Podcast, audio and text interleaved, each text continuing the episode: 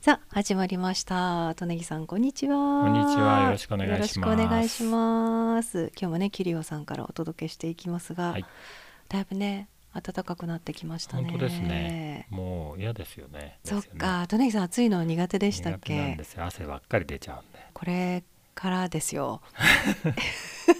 ねえ。 ねほんと困るんですよね。真夏どう過ごしてるんですか？真夏はだからなるべく動かないんです。激しい動きをしない。。ああ、でもそれがね、とねぎさんの健康法の一つですね そうむやみに動いちゃうそう。と、むやみにもう動い疲れてちゃって、大変なんね。ですよ。確かにね、毎年ね、本当に暑いですからそうね。なんですよねね。さて、とねぎさん、今日はどんな話題ですか？えーっと前回うん、 NFT のはい、こう紐付けられたデジタルアートがクリスティーズでね。はあい、の多分前回はうん、結果は出てなかったと思うんですけそどうなんですよね。このくらいになるんじゃないですかみたいなあーそう今そうこんな感じでしたいよねみたいなアートがあるんだって初めて知りました。ねえうん本当ですねちょっとおさらいですけど、この時出品されたデジタルアートは、ビープルっていうデジタルアート作家さんのはい、 1415年重視後だったねで。すかね毎日毎日1点ずつ書くそっうていでうした。毎日行ってんですね。うん、それのはい最初書き始めたところから5,000日分までを一塊にしはいて出品する、ええまあまあ前代未聞のうね、んそれを肝ははい NFT っていうのでデジタルの紐付けブロックチェーンで紐付けるっていうのが肝で、うんはい、それを出品してまあビープルっていう作品自体がオークションで、まあ、大手のオークションで扱われたことがなかったので、はい、まあ、業界的にはそ、まあ、有名な多分デジタルアートの中では有名な方みたいですけど、ええオークションの中ではほとんど取引がないのでまああ、ーどうなるか全く予測がつかないので、はい、通常オークションってエスティメートがいくらからいくらみたいな出るんですけど、あれええ100ドルとかだったかな、あー確かねはい、まあ、100ドルなんていうのはええ値段があるよ合ってないようなもんでね、ええそんな中で始まったんですけど、はい確か収録の時は、はい、 3億そうそう5,000万とかそうですよ万ね円みたいなそのくらいだったですよねはいあそれでとも何日で終わるとかっていうそう感言っじてですたよんねですよね。でもっと多分ね、都ぎさんは上が僕るだろう倍ぐらいになって終わるんじゃないですかって言ったらもうええとんでもないそっか、その時3億5千万ぐらいで、うんその倍で7億ぐらっい。て言ってた気が気がするんですよね、でええ結局終わってみたら日本円で75億とかって、はいまあ、オークションハウスの手数料含んでますからええ実際のあのハンマープライスはもうちょっとあの低いですけど、はい、まあ言ってたね。すごいですよ。 10倍ですからね。ね、あのだってもう残りそんな時間なかったはずなんではい、まさかそこまでっていうねびっくりしました。びっくりですねなんだかわけのわかんないものでお金がこんなに動いちゃうんだみたいなうーね、んそうですよね。まあ、どな分かってる人がかがや買ったわけですもんお金出してるですけどね。うんどういどういうことでしょうか。ねええびっくりですよねねえそれもなんかあれビットコインかなんかでも払っていいみたいな感感じでしたよねええ確びっくりですよ、ねえうんこれってやっぱりその時の影響というのは現在どうなんですかだ何か結局それからはいその NFT のデジタルアートっていうのはもう爆発的って言っていいんじゃないですかねもうものすごい勢いでええできてて、なんだかよくわかんないけど飛びついてる感はありますよねうん。あああのニューヨークにその NFT のデジタルアートの専門のギャラリーができるっていうのもその多分後だと思うんですけど、その頃そうなんですね聞き聞いてたし。ええつい最近は NFT のそのデジタルアート専門のオークションができえてえみたいなのもあるし、ああギャラリーがあってオークションがあってオークション広がってますねそうで多分知ってる方もいらっしゃると思いますけど村上隆が自分の作品をはいあのデジタル化して NFT にも付けてオークションに出品するって言って、まあ、はいいちょっと一瞬取り下げてまた、あのなんか作戦を練り直して出品するとかって言ってますけど多分すぐ出すと思うんですよあね。そうですかあじゃあ今のところはちょっとそうですね取り下げて、まあ、様子を見てるという感じなんでしょうかね。なんか一点一点をモザイク化してはい、 10コマずつ1週間ごとに情報をアップしてって、はい最終的に揃った時点で入札ができるみたいな、なんかそんな感じのことを言ってましたけど、えー、ちょろっとねまだあー途中段階だとは思いますけど作戦のねうんええ練るっていう意味での、多分もっと深あ掘りをしてーえあのー作品自体の価値というか意味というかを、もっとしっかり、りと戦略を立てるんだとは思うんですけどえね。ーじゃあ作家さんごとのそういう個性がそうこれからですねもっと出てくるんですかね。出てきますよね。やり、うんまあねどういうふうに広がっていくのかも全くわからない感じですね。こんなにも売れっ子の作家さんもうんこう参入してくるっていうのは、ねだから売れっ子だからこそやっぱり早いとは思いあまーすよね。フットワークが軽いんでしょううーね。んあとははい何日か前ですけどイギリスで活動してる作家さんで僕ちょっと知り合いなんですけどその人から連絡があって、自分も NFT のデジタルアートを作るとあ作っそうなてんですかオークションかなんかに出すつもりだってえ言ってえ連絡が来て、はいだからちょっと見てみたいなああうんで今日クラブハウスをやるから、はい今日ちょうどこの多分このくらいの時間なんですけど、ええあの入ってこないって言われたんですけど、はいはいイギリスなんでええ時差がよくわかんないから、いつになっちゃうかわかんないんでそうですねちょっとパスしましたけど、ええまあまあでもそんなんそうもあなっんたでりしすてか、まあね若手の方もうん、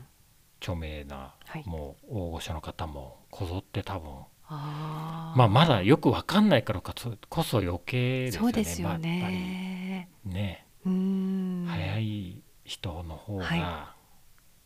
利益を得られるみたいなのはね、あーどんな業界でも一緒だと思うんでそう早でけすれよばね早いほどみたいなねうーん大きくなった時の、はいね、見返りは大きいでしょうから。ええじゃあ今情報を収集してあのどういうふうに入っていこうかと、うん作戦を考えてる方たちいっぱいいるんですかねいっぱいいるんでしょうねなんだか完全についていけませんよとねぎさんがついていけなかった らもう私全然ついていけませんねいや本当ですよね えこういう世界業界もうこれはもう本当に新しいものですか全くまあ新しいですよへねえまあもともとはいそのブロックチェーンでそもそも既存の作品をあの紐付けをして追っかけられるようにするみたいなのは、もう何年か前からやりたいっていう話はその業界内ではこうささやかれて、うんええそうするとこうどっからどこにこう作品が移っていったかっていうのを追うのがとても楽になって、うーんまあ、変な作品がの入る余地がしづらくなるみたいなので、はいえやろうとしてたっていうのは聞いてましたけどまさかここにデジタルと紐づけてえうーんこれがこんなに爆発的な、はいもう爆発的どころではないっていう感じそうですよしますね勢いがあの購入された方はどういうふうにその作品を手に入れるんでしょうかね。これは前ね回もね前回もちそょっと話題んにもななったんですけ話をどねね言ってましたけどこれはね、ええどうちょっとそもそもがはいそれを見て、うんまあ、それを見てないっていうのも間違ってるのかなパソコンの画面上で見てたらそれを見てるってことになるだろうからええ見てるのかもしれないし、はいその取引にやっぱり関わらないとうん、現実的なこの実際の動きっていうのがちょっと分かんない、そうですよね。想像もできないですよね、うんまあ前も言ってましたけどね、はいデジタルだから配信でメールで送られてくるのかなとかね、そうそう箱の中そんなに USB が入ってるんじゃないかとか,、ねなとかそういう安易な想像はできますけどね、はいええ実際だからその辺もいろんなパターンがあるのかもしれないですうねん。そうですね。今後どうですか、とねぎさん、このデジタルアートという分野については。まあ分かんないって言っちゃうとつまんないんで、うん、向き不向きはあると思うんですよね作品に。あそれをうまあ、くはい、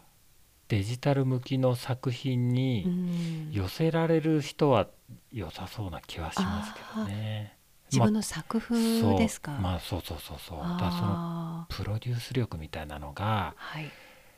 だいぶ差をつけるんじゃないかなみたいなうんあのちょっともうちょっと前ですけどカウズが AR みたいなのでこう自分のアプリで、うん携帯のアプリで、はい自分の撮った写真の中にカードのあのあのキャラクターをえこう忍び込ませてまるでそこにいるようにあの溶け込ませる写真に作れるみたいなアプリを出してたんですよ。ええだああいうふうあれもまさにデジタルとアナログの融合でなんかそういうふうにうまくねうん表現ができる作家さんははいいいでしょう。ええねねえ面白くないとそ持うっですよてねてもうーねんやっぱり楽しくないとダメな気はしますよね、はいただやればいいってわけじゃないまあ今はねもうとにかくやってみないと何が向いてるか向いてないかもそうです多よ分ねわかんないと思うんで、ええうんああじゃあ作家さんが自分の作風を、うんまあ、今までこう書いていたものうをんデジタルにい移行するというかで変えるとか、そういうふうにになってたりもするんですかね。するんでしょうあねーあこっちの業界の方がいいやなんて。そうですねうんそういうことですよねねえ多分はい、いや 想像ができないね いやーまあ一つねそうですね、うんまた一つちょっと新しいね分野が生まれた気がしますね。うんでもそのカウズがさっきのそのバーチャルの,、はいあのお人形アプリでねやったっていうのから僕は多分カウズが最初にやってんじゃないかなと思うんですけれど、はいその後からそのジャンルもいろんな作家さんがそういう自分のキャラクターであるとかあモチーフの作品ををうんとデジタル販売してる、るのは結構、まあ、そればっかりやってるギャラリーもあって、はいそれは多分ねエディションがついてたりするんですよね。ああエディションというのは、うんと限定買える人が限られてる数しかはい、売ってくれなうい、ーんまあ、50データはいなんていうの、ええ50ええそのしか買えない50人しか買えなくてっていう、はいうん使える人がそれ50人しかいないみたいな、うーんカーズのはそれもうフリーで誰でもねあのアプリをダウンロードすればできましたけど、ええなんかそういうやり方をしてはいやってるとこもあるので、まあ、そういうのもいまあそういうことの一部うーんですよねそうですよねちょっと頭があパあニはッいクになりそうですよね。いろいろ考えてそううま考えくてこう価値をねそう上げていかないとならないですよね。入ってきた情報をはい今カウズのも入ってきた情報はを、いうんあれそうあれもそうかとかああそういえばあっちもそうだったなとかっていうのがちょろちょろちょろちょろ紐づいてくると、ええもう訳が分からなくなってきますよね。はいうーうんんだからそのくらい可能性はあるってことですよね。そうですねそういう意味ではねはいこれが注目の世界ですね。注目の世界ですけど、えー、トネギさんがそこに入るかどうかは分かりませんそうが、そうそう そうついていけない勉強もしないと。う勉強をしないといけないですーね。うんんなんか生まれたばっかりっていう気がしますのでそうですね。えーまたこのデジタルアートについてはねなんか違う機会でもまた出そうですねニュースがね。そうですうーね。んそれまでにあの USB なのか SD カードなのか どうに送られてくるのか調べてみましょうか。そうですね。本当ね。ああ、そうですね。では、トネギさんまた次回もよろしくお願いしよまろす。しくお願いします。ありがとうございましたあり。がとうございました。